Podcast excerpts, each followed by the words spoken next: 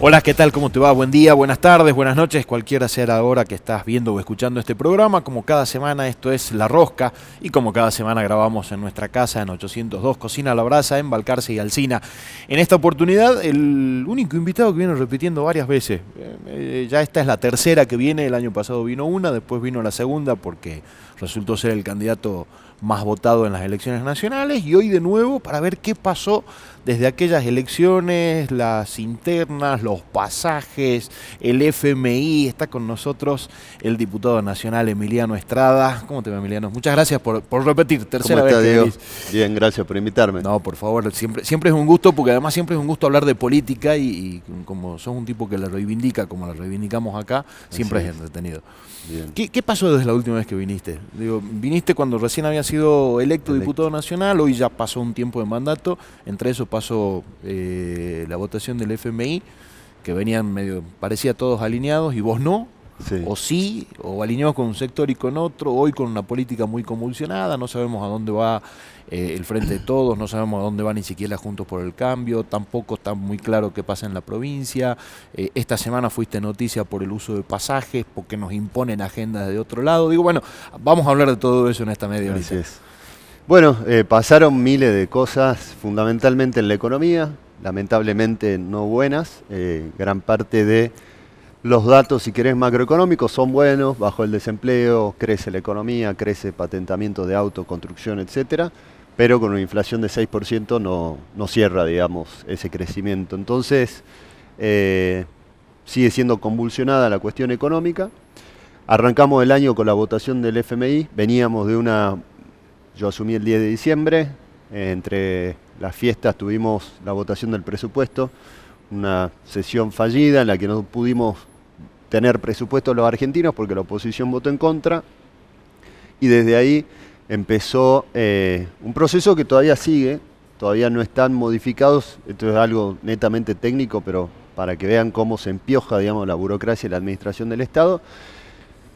Cuando no se aprueba el presupuesto, el presidente tiene que sacar un DNU prorrogando el presupuesto del año pasado, que fue el último que tuvo aprobación y ley. Es decir, que hoy la Argentina está con el presupuesto eh, del año anterior. Ese presupuesto del año anterior necesita además eh, reasignación de partidas eh, y que cumpla, que se modifiquen los techos presupuestarios de los ministerios, del Poder Legislativo también, del Poder Judicial. ¿Por qué? Porque vos estás con el presupuesto del año pasado, el presupuesto del año pasado tiene una nominalidad, es decir, era de 100 pesos, bueno, con la inflación hoy el presupuesto está en 150. Si vos no sacás ese acto administrativo, te quedan los techos presupuestarios en 100 pesos y los 50 todavía no lo puedes gastar por ese, bueno, todavía no está ese acto administrativo, entonces hay problemas en muchas dependencias del Estado que está haciendo que se atrase obra pública, gastos, con licitaciones, etcétera. Digo porque no es que es inocuo no votar un presupuesto y decir, bueno, eh, total sacan y prorrogan. ¿no? Es, mucho más complicado no votarlo que, que, votarlo. Pareciera eh, que hubiese sido a propósito, porque sí el, que está adentro sabe de qué se trata. Es la primera vez desde la vuelta de la democracia que se rechaza un presupuesto. Eh, y bueno, eso es un, antecedente no, no, bueno y no interesante, digamos. Después vino la votación del fondo. Cuando vino la votación del fondo, eh, venía encarrilada para un lado y cuando empecé, digo, ahí hubo un el proceso fue una de las cosas que a mí me, chocó y me molestó y bueno, y planteé mi postura. ¿Cuál era el proceso? Yo, el presupuesto llegó tres días antes de su tratamiento.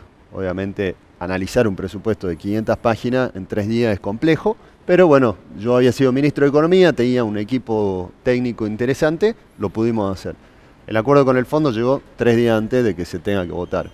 Entonces, la lógica en la que se planteaba, bueno, es esto o el caos, llegó a su límite, pues dijimos, bueno, yo por lo menos dije, si todas las leyes la van a traer tres, días antes, lo lamento, yo eh, voy a tener mi postura una vez que tenga el, el, proyecto en la mano. Ese proyecto en la mano yo planteé en el mes de marzo, cuando nadie lo planteaba, lo planteé, dije, este acuerdo es incumplible. ¿Por qué es incumplible? Porque las metas del déficit fiscal no se van a cumplir, porque la estimación de la inflación es incumplible porque el acuerdo dice que va a subir el tipo de cambio a medida que suba la inflación, que va a subir las tarifas, que o sea, todas las medidas del acuerdo eran inflacionarias, digo, y ni siquiera empecé a hacer un juicio de valor. Simplemente estoy diciendo como economista, que esto no se puede cumplir. Entonces, ¿para qué vamos a firmar algo que no se va a cumplir? Porque esta historia yo ya la vi, mega canje, blindaje, crisis, digamos. Mismo el macrismo, digamos, firma un acuerdo con el FMI, a los tres meses lo, modifica porque no lo podía cumplir. Y esa es la lógica del país bananero, chabacán, del que se queja toda la sociedad. Digamos, cuando la sociedad dice no hay política de largo plazo, no hay estabilidad, o no se puede pensar a futuro, esto también es parte de eso. Ir a firmar algo que sabes que no lo va a cumplir. Porque en definitiva, como yo te diga, eh, Diego, eh, trabajemos juntos, yo necesito un equipo de comunicación y todos tus productores para firmar un video, bien. Y ya sé de entrada cuando te contrato que no te voy a poder pagar. Digo, no está bien eso. claro, no está bueno. Entonces, es, muy complicado, además, que, que, estés firmando un acuerdo para que otro, otro gobierno y privado como un banco te diga qué tenés que hacer con tu política económica. Ni hablar. Esa fue la segunda etapa de mi crítica, digamos, donde yo dije, bueno, guarda, porque acá el acuerdo dice recorte a las provincias. Yo dije, ¿qué es recorte a las provincias? No se nos explicó qué es recorte a las provincias y ahora estás viendo lo que está pasando con la obra pública. Convenios y licitaciones eh, en ejecución o anunciadas que vienen con atraso de esa ejecución y eso es producto del acuerdo con el fondo. Se empieza a discutir al día siguiente suba de retenciones eh, y eso es producto del acuerdo con el fondo. Entonces, es parte también de que la sociedad en su conjunto entienda que el acuerdo con el fondo, cuando yo planteo, digo, guarda que esto va a tener ajustes e implicancias, la tiene en todos los estratos sociales y en todos los sectores económicos, digamos, no se salva a nadie, porque cuando vos firmas algo que no se puede cumplir desde lo fiscal, ¿Cuál es la reacción consecuente? Tenés que buscar más ingresos. Y ahí empieza la discusión de retenciones y otro tipo de cosas. ¿Es muy malo no pagarle al fondo? es muy malo. A mí me hace ruido, a mí me queda dando vuelta, digo, yo creo que hay que honrar las deudas, pero estás en un momento en el que... yo creo que el, proceso, eh, digamos, de la negociación previa cuando vos llegás al acuerdo fue lo que debería, a mi criterio, haber sido distinto, digamos. Eh, vos estás en un acuerdo donde eh, además tenés una, complejidad adicional que es que a 2027 se te solapan el acuerdo con este, este acuerdo del fondo con el acuerdo ya con los privados, con lo cual se te vuelve a hacer los pagos de deuda muchísimo más elevados de la capacidad que tiene la Argentina. Y la tercera postura que yo tuve cuando fue el acuerdo del fondo fue, dije, guarda, digo, acá donde dice recorte a subsidios, arranquemos por Buenos Aires. Y esa fue la primera postura que dije en el mes de marzo, cuando dije al ministro, le planteé, le dije, el colectivo sale 18 mangos en Buenos Aires y en Salta ya estaban arriba de 40 pesos y el interurbano, o sea, venir de, Chicuana para acá sale 100 mangos. Y venir de Chicuana para acá es lo mismo que ir de San Miguel a Capital Federal, o sea, del conurbano a la Capital Federal. 18 contra 100 pesos. Entonces ahí yo dije, bueno, paremos la pelota. Recorte los subsidios a los porteños, que paguen por lo menos 50, 60 pesos del boleto del colectivo. Con ese ahorro, recién vemos si hace falta tocarle a los salteños, pero no hagamos un recorte de, bueno, le cortamos 20% a todo el mundo en subsidio. No, no, porque si nosotros estamos pagando mucho. Además, el reparto de subsidios es 80 reparto de subsidios exactamente. Bueno, 82, 18 en realidad, peor. Exactamente. Cuando tienen el 36% de la población. Entonces, eh, no tiene una explicación demográfica ni nada por el estilo, y es la ciudad con mayor ingreso per cápita. Bueno, yo cuando vi eso dije, yo miro esto, creo que el acuerdo no se va a poder cumplir, que va a generar inestabilidad, que va a generar inflación este acuerdo, lo estamos viendo, eh, y encima van a tocar los recursos que le transfieren a Salta, dije, no, yo no voto este acuerdo, me parece que no, no es el acuerdo... Eh, beneficioso ni para Salta ni para la Argentina. ¿Y cómo te afecta políticamente eso? Porque sos parte de un oficialismo nacional que jugó de hecho mayoritariamente a, votar a favor y, políticamente también hace un poco de ruido interno, ¿no? Es decir, ¿cómo, cómo, cómo contenemos los discos, los deben haber dicho? Sí, seguramente. Bueno, hay... Yo siempre digo que cuando iba eh, haciendo la campaña me decían...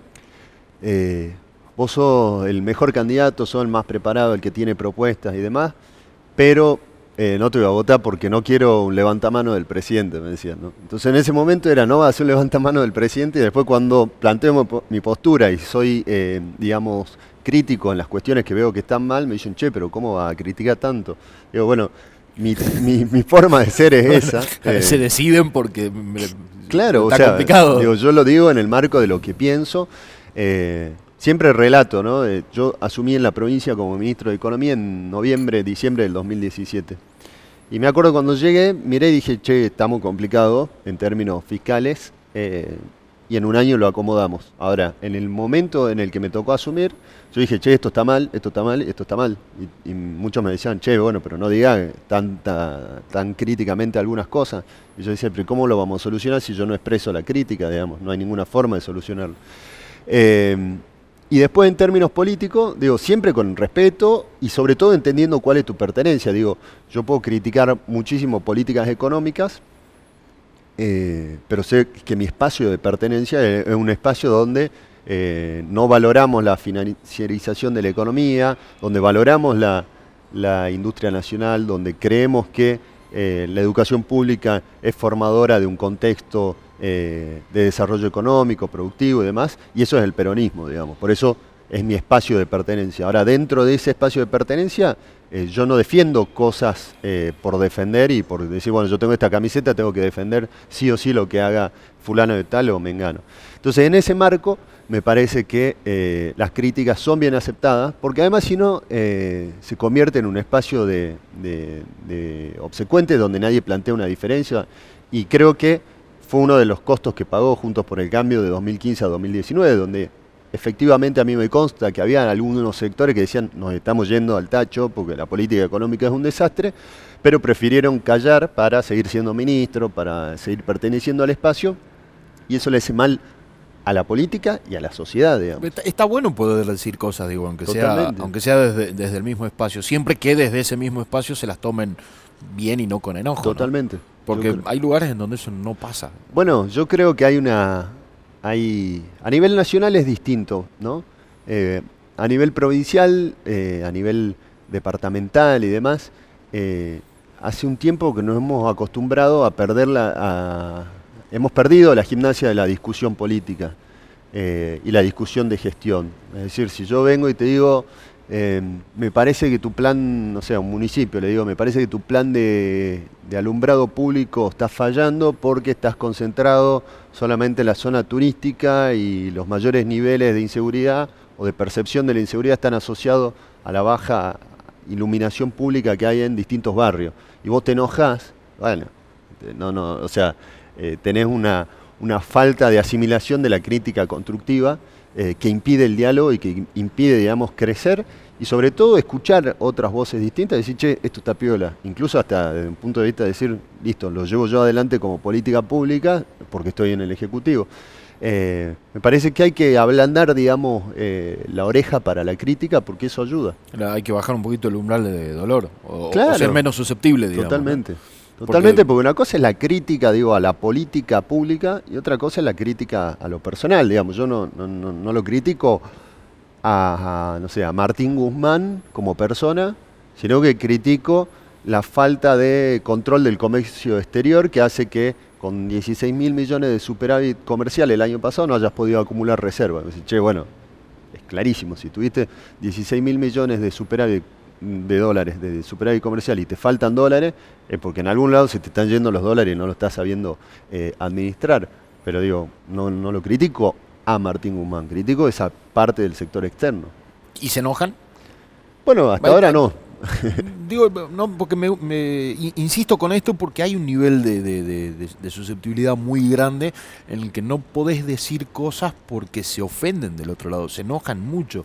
Sí, es, eh, hay, hay personas y personas, digamos. Yo, por ejemplo, no sé, me ha pasado con, con, compañeros de bloque de, tener posiciones distintas que no nunca me hayan dicho, no, lo que vos estás diciendo es un disparate, o sos un, no sé, un traidor, digamos, ¿no? nunca me pasó eso.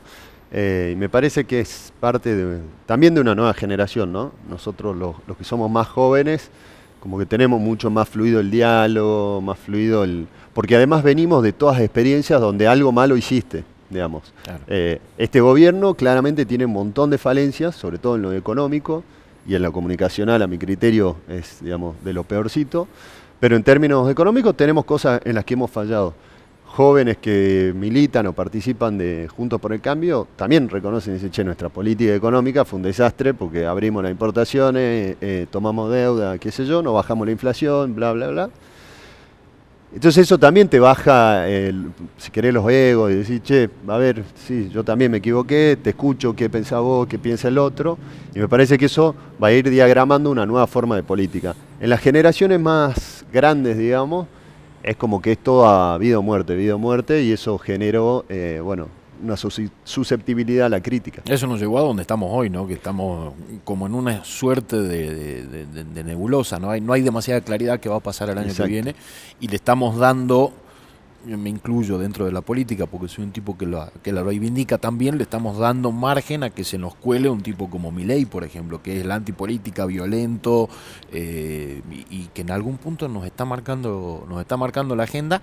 Y vemos en otro lado, como vos decís, los más jóvenes o las generaciones más jóvenes están viendo la posibilidad de construir consenso desde las mismas diferencias y poder ver a ver si hay alguna chance de hacer algún un, no uno, cinco grandes acuerdos nacionales y de ahí ver. Sí, porque además eh, yo creo que va a llegar un momento donde esta nueva generación se va a tener que hacer cargo en serio de esto, de decir, bueno, el proceso lo conducimos nosotros, se acabó eh, la etapa de ustedes. Digo, de todos los sectores, si vos te pones a ver, em, gran parte, eh, Patricia Bullrich del lado de Cambiemos y te puedo nombrar miles de peronistas del otro lado, desde la década del 80 que están. Entonces, vos te pones a ver volver y ves eh, hiper de Alfonsín, están ahí. Eh, dolarización, la, sí, la dolarización del 1-1 de la convertibilidad estaban ahí. Estaban aplaudiendo cuando vino el default. Tan cuando de la Rúa se está subiendo al helicóptero. Tata. y yo llegué con 36 años a la cámara y nos empecé a ver ahí y dije, ¿siguen acá? y encima nos están diciendo qué hay que hacer con el fondo, qué hay que hacer con, con las mismas recetas. Además, no es solamente que sigan, sigan con las mismas recetas. Entonces, esa decepción, el problema de eso es que cuando esos sectores políticos se llevan puesto a la realidad, digamos, y queda el país como quedó, con acuerdo con el fondo de nuevo, con deuda, con inflación, con esto, con lo otro, la sociedad, y yo la entiendo, porque yo a la sociedad la visualizo en mi, en mi hermana, en mi mamá, en mi tía, que no están en la política, eh, la entiendo, digamos, la sociedad está en la suya, llevando el hijo al colegio, viendo el laburo, cómo llega a fin de mes, esto, lo otro, y de repente un día se despierta y ve todo hecho un lío, quilombo, prendido fuego, y dice, ¿qué pasó acá? Y váyanse todos, digamos. Y entonces carga toda la culpa sobre la política, que me parece entendible, no lo, o sea, lo entiendo por qué lo hace. Sí, yo digo, no, no es todo lo mismo, digo, si esto del acuerdo con el fondo termina como yo dije que iba a terminar, a mí no me digan que son todos iguales, digamos, yo lo planteé en su momento. Pero ¿qué pasa? Eso va fogoneando y va fagocitando también el ingreso a la política de sectores desde la antipolítica o desde la farandulización de la política, que le hace mucho más daño. ¿Por qué? Porque para ser eh, ministro, para ser diputado, para ser eh, gerente del San Bernardo, que es un cargo político, te tenés que haber preparado, digamos. Vos no podés llegar a ser ministro de salud eh, si nunca te preparaste en la, en la visión de cómo se administra el Estado.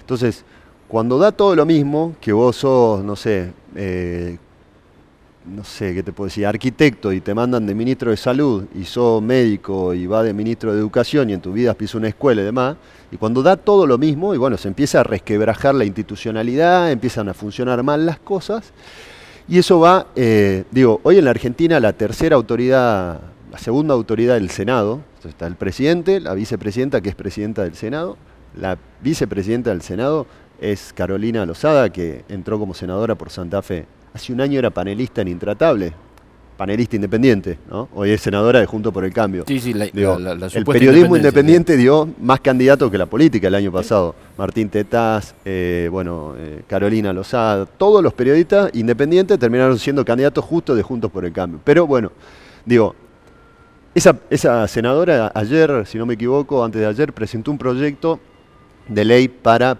eh, penalizar la venta de niños. Un proyecto de ley que existe del 2003, una ley, creo, quiero decir, que ya existe. Entonces, esa falta de preparación va dejando rastros y va dejando estragos. Y entonces, cuando la política solamente se convierte en la cuestión de las redes sociales, y no hay nada más atrás de eso, y empezás a pagarla, porque digo, vos hoy ves un centenar de políticos eh, trabajando nada más que en redes sociales eh, y trabajando en la ayuda que esa, esa ayuda individual, esa ayuda personal, digamos, de yo te voy a ayudar a hacer esto, yo te voy a ayudar a hacer esto, eh, en definitiva no deja de ser clientelismo eso, ¿no? Porque yo te elijo a vos como diputado nacional, te elijo como senador, te elijo como eh, intendente y demás, para que genere las condiciones para que haya laburo. No para que vos me vengas a decir dónde tengo que ir a buscar laburo. Vos me tenés que generar las condiciones para que haya laburo. Digo, si no, ¿para qué te voto? Entonces, la lógica esa en la que, vení que yo te voy a ayudar, eh, no, no, no va a servir, no va a funcionar. Sí, no puedes gobernar con el humor de las redes sociales y sin datos. son dos cosas fundamentales que están pasando en, el, país y la provincia. está muy delicado porque te tiene como a, la deriva. ¿no? Y por ahí se están discutiendo cosas que no sé si hacen falta discutir, ¿no? Eh, eh, boleta, boleta única de papel en el Congreso de la Nación, eh, el tema de los pasajes, la casta y demás, en Salta si hay paso o no hay paso. Digo, me parece que no estamos discutiendo de verdad lo que hace falta o no se está comunicando. Si se está discutiendo, alguien no nos está avisando. No, se está, no, no se está discutiendo. la Argentina vive rodeada de una, de una discusión que le instala los que optan por ser parte de la discusión mediática de la ciudad de Buenos Aires. Es decir, voy a entrar al Congreso y de los dos bandos, digamos, de los tres, cuando digo bando me refiero a oficialismo y oposición, ¿no? de los dos espacios, oficialismo y oposición, el que se quiere meter en la discusión que plantean los medios de la ciudad de Buenos Aires, perfecto, tendrá espacios de discusión, tendrá cámaras y demás.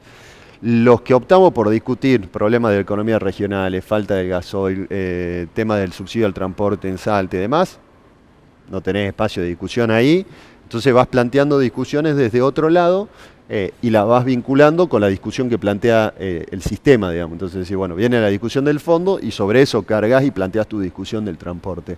Pero si no, y ahí es donde yo digo, estamos con una inflación del 6%, y te lo dice alguien que forma parte del, espacio oficialista, digamos, donde digo, este es el problema, hermano, no, no, no hay un problema de boleta única, digamos. Cuando dicen, yo estoy en las comisiones, dicen, porque la sociedad está compenetrada con esto. Sí, la sociedad, saliste a la calle, la sociedad está viendo cómo hace para que baje la inflación del 6% al 3, aunque sea. ¿Cómo hace para cargarle? si estás metido en eso, una cosa disparatada.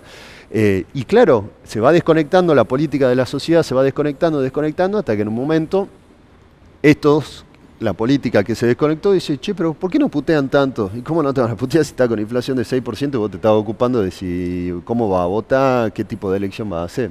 Sí, le estás diciendo a la gente constantemente que estás cansada de ir a votar, que votar tres, cuatro veces, que le, metes el costo de las elecciones. Exactamente, porque además... Además, digo, es una discusión que no deja de ser interesante para, para la política, alejada de la realidad o de lo cotidiano, pero es una discusión que, que, se está dando sobre, sobre otros ejes y no sobre los que me parece se deberían dar. Encima eso.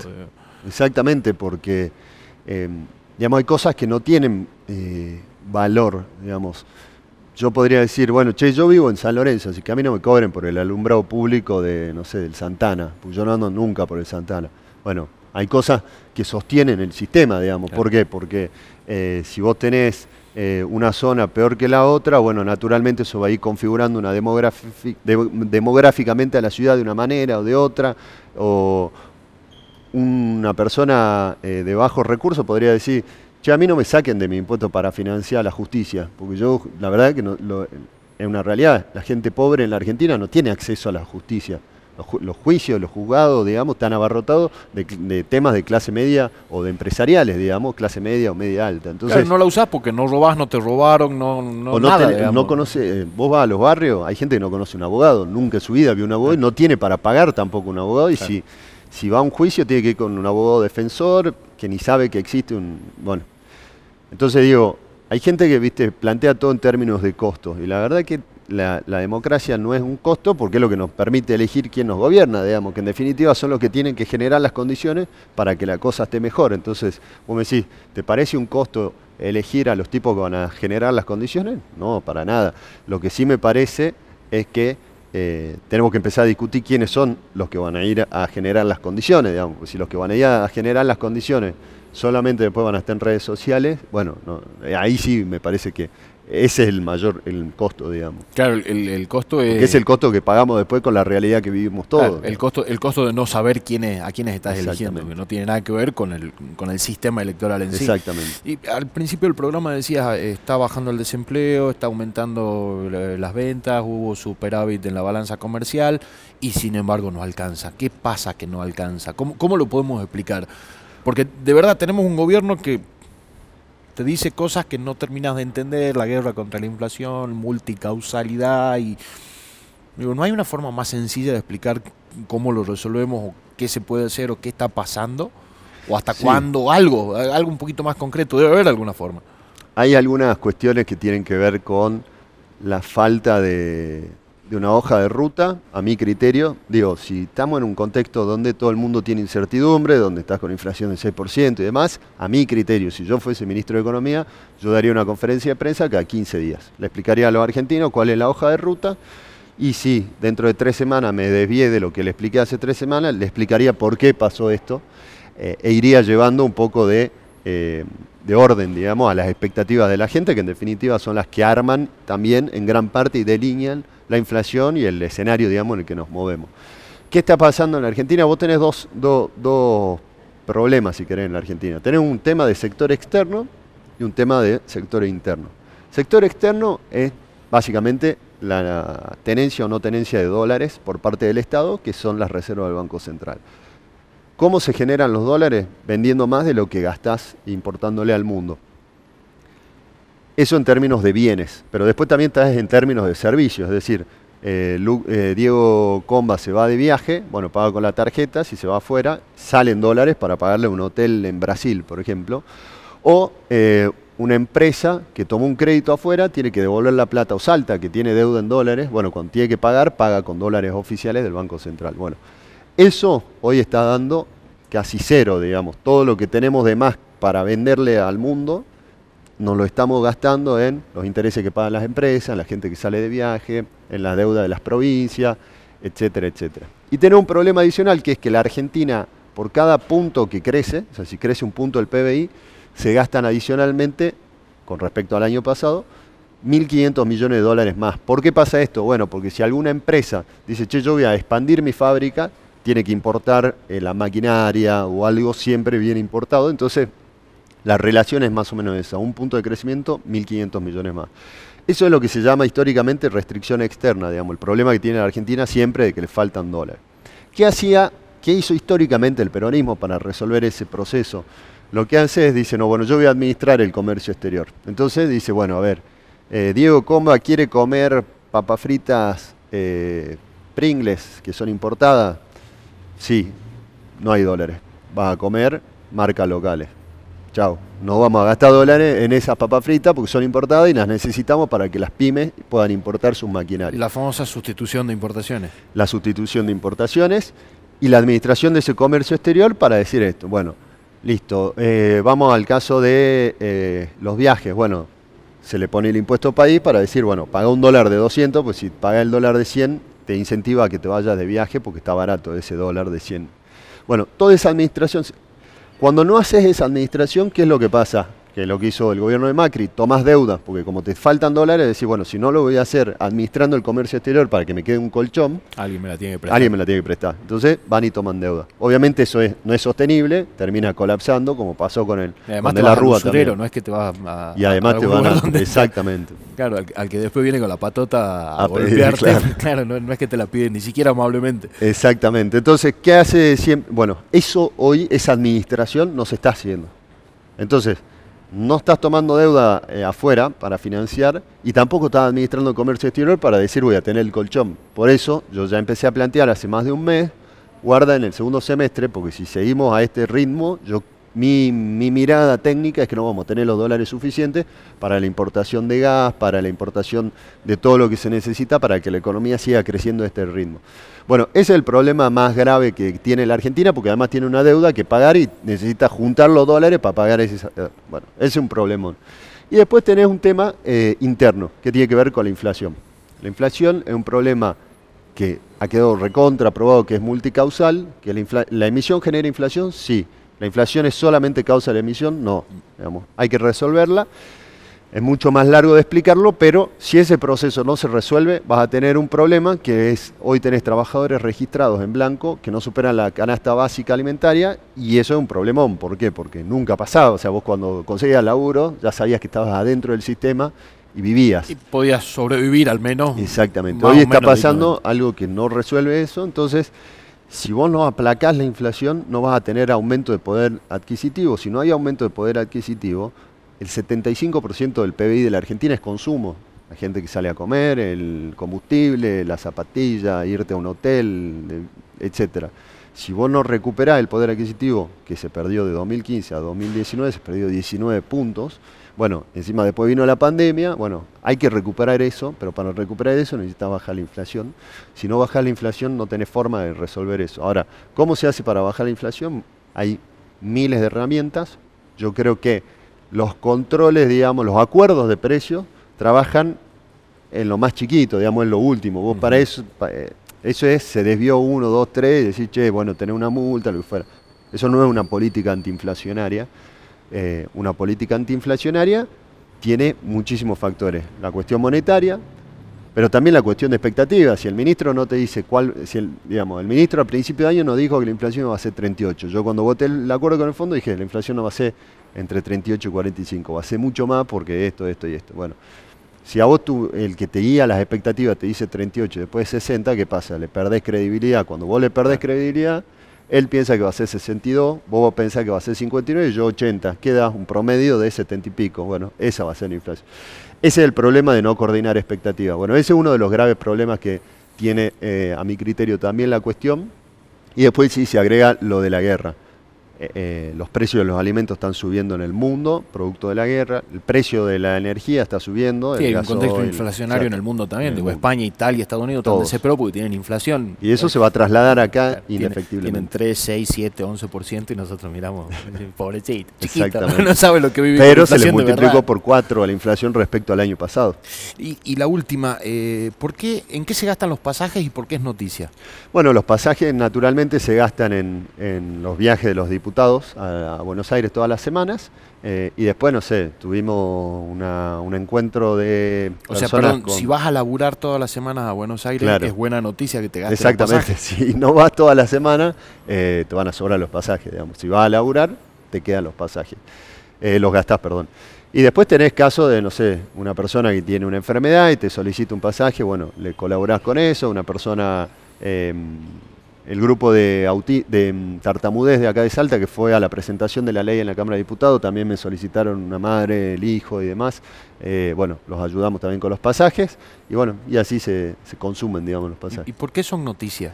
Porque hay una lógica antipolítica en la Argentina que eh, creo yo que es muy peligrosa, porque no entiende que lo que hace es seguir inflamando, digamos, la, bronca de la gente.